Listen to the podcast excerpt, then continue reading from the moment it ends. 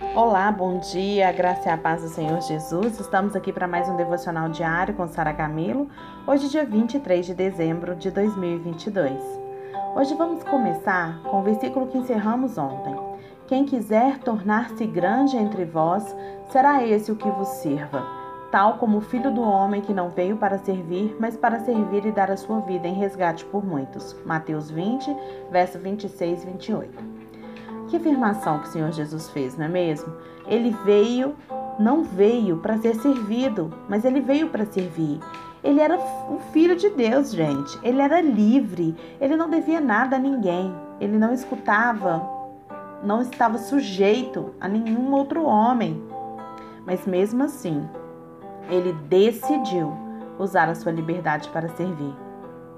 No Novo Testamento, nós somos exortados de que, como filhos, devemos imitar nosso irmão, ter as mesmas atitudes que vemos em Jesus. Porque vós, está escrito em Gálatas 5,13, porque vós, irmãos, fostes chamados à liberdade, porém não useis da liberdade para dar ocasião à carne. Sede antes servos uns dos outros pelo amor. Uma outra palavra para liberdade, gente, é privilégio. Isso mesmo. Não devemos usar nossa liberdade ou nosso privilégio como filhos do Deus vivo para os nossos próprios interesses. A liberdade ela é usada para servir os outros. A liberdade em servir e cativeiro na escravidão. O escravo é aquele que precisa servir, mas o servo é aquele que decide, sabe, viver para servir. Vamos ver algumas, algumas diferenças aqui entre a atitude do servo e do escravo. O escravo, ele precisa. O servo, ele tem a oportunidade. O escravo, ele faz o mínimo que é requerido. O servo, ele alcança o potencial máximo. O escravo anda uma milha, o servo anda uma milha extra. O escravo se sente roubado, o servo dá.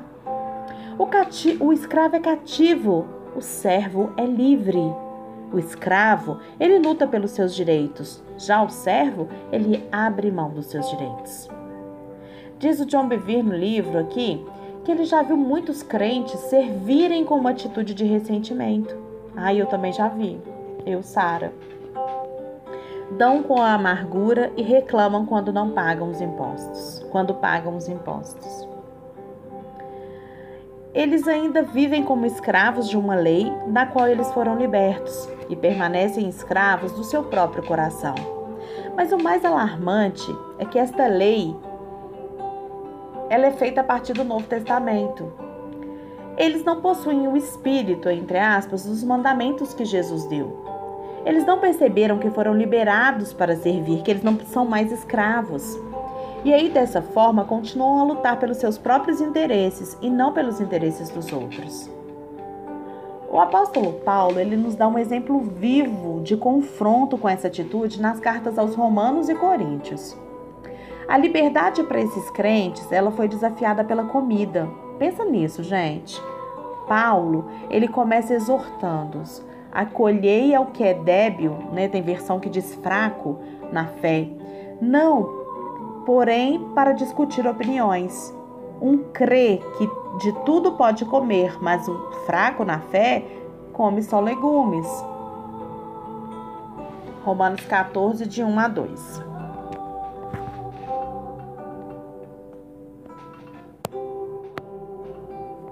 Então, vamos pensar sobre isso aqui, né? Vamos pensar um pouquinho nisso aqui.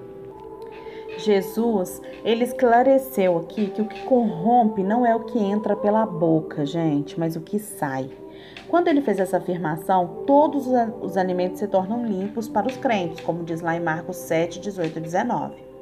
Paulo diz que ainda haviam alguns cristãos que eram fracos na fé e eles ainda não comiam carne com medo de estarem comendo alimentos sacrificados a ídolos. Embora Jesus tivesse abordado o assunto antes, né, essas pessoas não comiam carne com a consciência limpa. Porque, gente, lá no mercado, né, o, o açougue lá da época, é, ficavam as carnes consagradas aos ídolos e as carnes que não eram consagradas.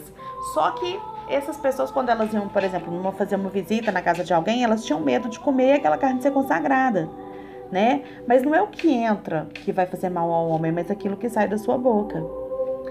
Né? Em 1 Coríntios capítulo 8, verso 4, 6 e 7, diz assim, ó, No tocante à comida sacrificada a ídolos, sabemos que o ídolo de si mesmo não é nada no mundo. Não, de si mesmo nada é no mundo. E que não há somente e que não há senão um só Deus.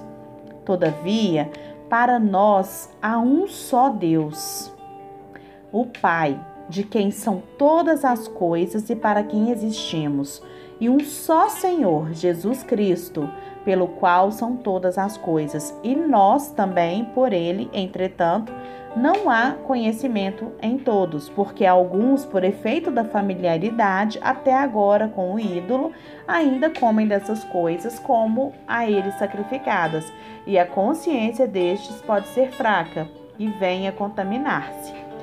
Então, Paulo aqui está falando, né, que ele não comia mais daquelas coisas, não porque ele tinha algum problema comer carne é, é, sacrificada, mas é para que outras pessoas sendo fracas te vejam fazendo aquilo, né, e fala assim, não, eu não...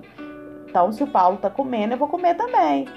Mas aquela pessoa não tem a consciência igual a do, a do a de Paulo, né, tem a consciência fraca. E naquelas igrejas, os crentes mais fortes na fé, eles estavam comendo carne de origem questionável diante dos crentes mais fracos. Era isso que estava acontecendo. Isso estava causando um problema, muito embora Jesus houvesse purificado aquele alimento. Mesmo Jesus falando, né, que todo alimento que entra na vida de um cristão, ele já é consagrado, né? Ele já tá, porque ele está entrando na sua vida, que já é uma vida consagrada. É, os mais fracos, eles não podiam abalar a imagem da carne no altar de um ídolo. Os crentes mais fortes, eles sabiam que o ídolo não era nada. E nada. É, e nada. Não eram nada e não tinham problema de consciência quando comiam. Mas pare, parecia que eles estavam mais preocupados com exercer os seus direitos como crentes neotestamentários, né? Do que com o escândalo que poderiam causar aos seus irmãos. Sem perceber, eles colocaram uma pedra de tropeço no caminho dos irmãos mais fracos. E essa atitude não está presente no coração de servo, gente. Sabe? Se eu sei que uma atitude minha é escândalo para outro, eu abro mão dela. Tá? Eu preciso abrir mão dela. Então veja como Paulo se dirige a eles. Lá em Romanos 14, 13 e 17, Paulo diz assim: não nos, julga, não nos julguemos mais uns aos outros. Pelo contrário, tomai o propósito de não pôr, pôr de tropeço ou escândalo ao vosso, ao vosso irmão. Porque o reino de Deus, ele não é comida nem bebida, mas justiça e paz e alegria no espírito. Ele estava dizendo, tipo isso, ó. Vamos nos lembrar de que o reino realmente é formado de justiça, paz e alegria no Espírito Santo. Todos esses benefícios estavam causando tristezas no novo crente. Os crentes mais fortes, eles não estavam usando a sua liberdade para servir, mas como plataforma para que os seus direitos fossem né, é, exaltados. Tinham conhecimento da liberdade que o Novo Testamento lhes dava, mas o conhecimento sem amor, gente, ele destrói. Eles não tinham o coração de Jesus nesse assunto. E Jesus provou seus direitos relativos às taxas do templo a Pedro e ao restante dos discípulos, justamente para exemplificar a importância de se abrir mão da vida para servir. Ele nunca quis que a liberdade fosse uma licença para requerer nossos direitos e fazer com que o outro seja escandalizado e tropece. Paulo, ele deu esse alerta àqueles que tinham conhecimento dos direitos em Cristo sem ter o seu coração para servir, como está em 1 Coríntios 8, 11 e 12, que diz assim, ó, E assim, por causa do teu saber, perece o irmão fraco, pelo Cristo, pelo que Cristo morreu. E deste modo, pecando contra os irmãos, golpeando-lhes a consciência fraca, é contra Cristo que pecais. Meus amados, meus amados e amigos queridos, nós podemos usar a nossa liberdade para pecar. Como? Ferindo os fracos de consciência e fazendo com que os pequeninos de Cristo se escandalizem e tropecem. Por isso, Vale muito a pena a gente compreender, gente, que nós somos liberados para servir e não para sermos escravos. Vale muito a pena a gente a gente pensar, sabe, que nós não precisamos nós não precisamos ter, né, uma vida assim para satisfação do nosso ego, para satisfazer o nosso ego, né, em função da queda de outros. Nós somos livres disso. O cristianismo ele te chama para ser livre nisso, tá? O reino de Deus ele é formado de justiça, paz e alegria no Espírito Santo. E é isso que vai trazer o regozijo para sua vida.